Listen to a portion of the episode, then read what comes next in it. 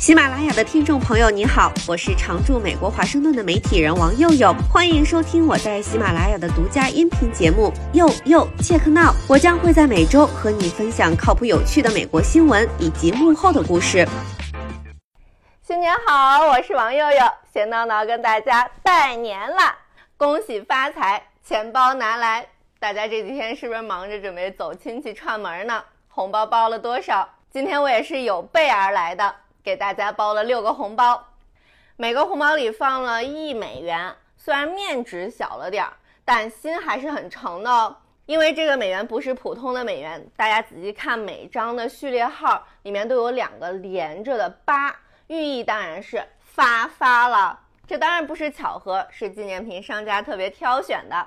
这些红包会拿来抽奖，感谢大家过去年对我的支持，也希望大家兔年继续多多关注啦。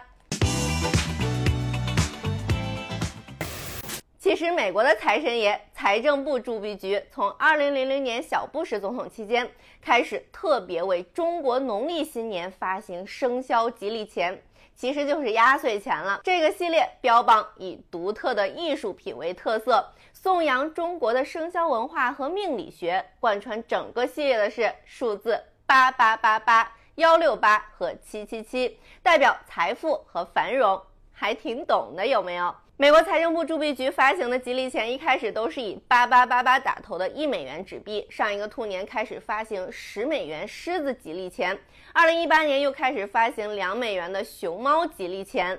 虽然每年都是华人在抢购，但有时候也会送给其他族裔的朋友们。所以美国铸币局还贴心附上了解释：送红包是华人庆祝农历新年以及婚礼、生日和新生儿出生等特殊场合的。丰富传统的一部分。在上一个兔年的时候，中国领导人访美时收到了礼物里就有一套吉利钱，寓意是祝愿中美关系互惠互利。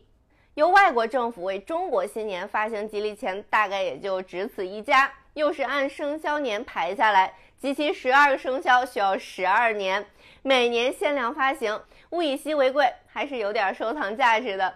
发行吉利钱这个传统一共持续了二十年，但最近几年因为疫情暂时中断了。最后一次发行是二零二零年鼠年，所以大家抽奖拿到的是我从民间纪念品商店淘来的。也希望美国铸币局早点恢复发行，到时候咱也把抽奖搞成每年过年的传统，怎么样？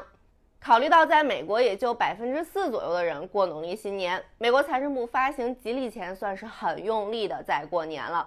其实，在美国大城市，年味儿也越来越重了。纽约市、费城都已经宣布，农历新年这一天学校放假。来自纽约的华裔议员孟绍文自2014年起就一直在国会推动一项农历新年法案，想要把农历新年列为美国联邦假日。因为对于亚裔美国人来说，农历新年是一年中最重要的时刻，喜庆且有几千年的传统，在美国和全球各地都会庆祝。这个法案一开始也就十几位议员支持，但现在已经争取到将近八十个议员。随着亚裔人口越来越多，农历新年成为美国法定假日的那一天也不是遥不可及。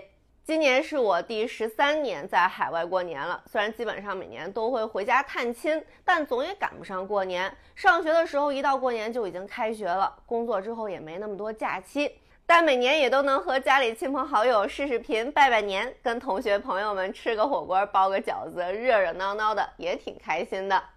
春节期间，美国首都华盛顿也会有好多庆祝活动。肯尼迪艺术中心的春节表演门票早就被抢购一空了。中国城也会在今年的大年初一恢复疫情期间中断的春节游行。华府的朋友们，到时候见喽！我会把红包抽奖信息发在评论区，抽到奖的朋友们就坐等收红包吧。因为从美国邮寄回国需要的时间会久一点，还请大家耐心等待。祝大家兔年突飞猛进，前途无量，宏图大展了！兔年见喽！